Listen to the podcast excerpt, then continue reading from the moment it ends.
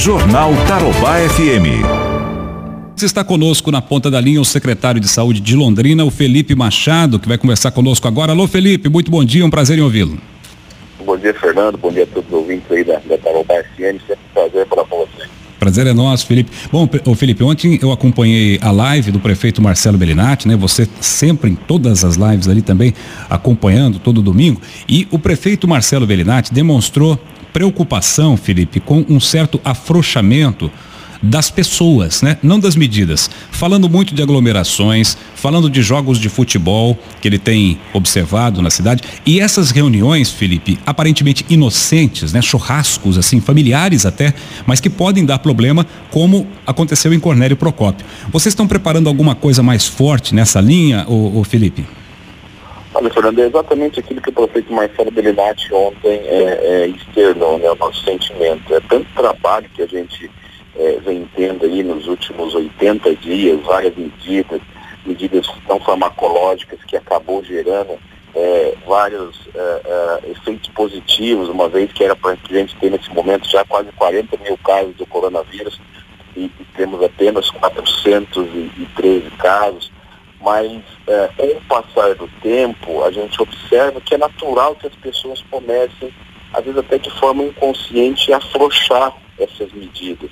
E a gente precisa sempre lembrar que nós estamos no meio de uma pandemia, não é? O Brasil não vai ser diferente dos outros países que a gente teve a oportunidade de, é, é, de observar, muito pelo contrário, nós já estamos aí é, em segundo lugar no número de casos de coronavírus em, em, todo o mundo. Nós precisamos nos manter alerta, nos manter vigilantes. A vida não voltou ao normal, não é porque Londrina tem um cenário relativamente confortável que nós podemos afrouxar as medidas é esse sentimento que acaba prejudicando toda a estratégia de combate à pandemia que, que nós, nós criamos aqui.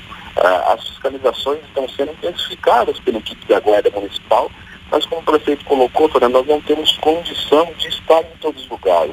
É, em especial nesse tipo de, de, de aglomerações, de festas de família, é, em, jogo dentro de condomínio, é, em churrasco, é, não é hora para fazer isso. Nós temos que nos é, é, conscientizar que a nossa vida ela está passando por uma transformação, que nós estamos vivendo um novo momento e uma nova realidade, vai perdurar até que a gente tenha uma vacina eficaz e segura contra o coronavírus ou um medicamento que possa combater da forma adequada essa, essa doença.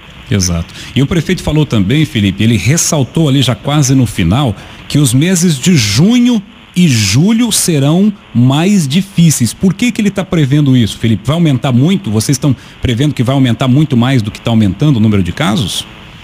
Olha, Fernando, é, é conta da, da, chegada do inverno, é, é, natural que os meses de junho e julho nós tenhamos uma sobrecarga no serviço de saúde por conta das outras síndromes respiratórias vírus da influenza, rinovírus, pneumonia, crise de, de, de pacientes com doenças crônicas pulmonares, tudo isso se agrava em 20% até 30% com a chegada do frio.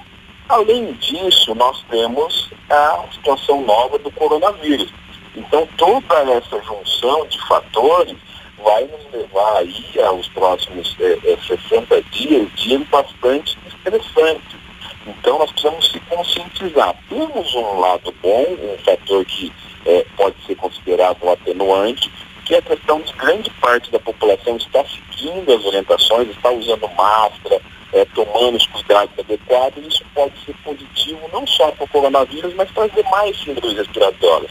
Conseguimos é, é, efetivar é, um bom número de pessoas vacinadas, ainda não é, está no nosso objetivo, como a gente gostaria, mas já é a maior vacinação que nós fizemos na, na cidade, são mais de 145 mil é, londrinenses que, que foram vacinados. Entretanto, nos preocupa sim, porque com a chegada do frio vai aumentar a circulação dos vírus respiratórios, entre eles o coronavírus. E os leitos de UTI, eles são ocupados por todas as patologias, não só o coronavírus. Veja uma situação, hoje nós temos de Londrina cinco pacientes apenas internados com coronavírus, mas uma grande taxa de ocupação de leitos no hospital universitário de pacientes com outras síndromes respiratórias, que não coronavírus, porque o paciente chega lá, é suspeito, acaba fazendo o exame e é descartado, mas ele está ocupando um leito de UTI.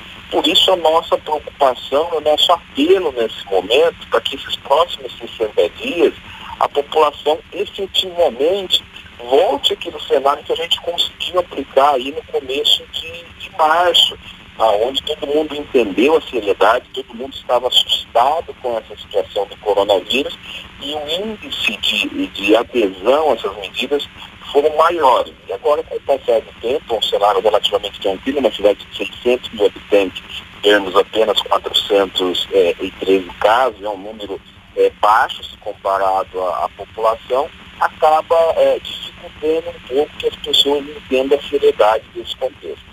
Perfeito. Felipe, muito obrigado mais uma vez pela sua participação, pelas informações, o alerta. Nós vamos continuar falando todo dia aqui para as pessoas retomarem os cuidados, senão, infelizmente, o prefeito terá que tomar medidas que pode, podem atingir até pessoas que não têm nada a ver, pessoas que estão cumprindo a quarentena de maneira correta. Exatamente, Fernando. É isso que a gente não quer, não é?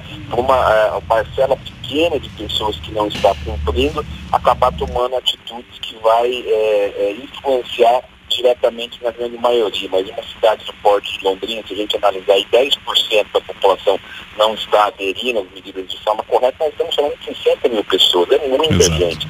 É mais do que suficiente para colocar em risco toda essa estratégia e prejudicar a cidade num coletivo.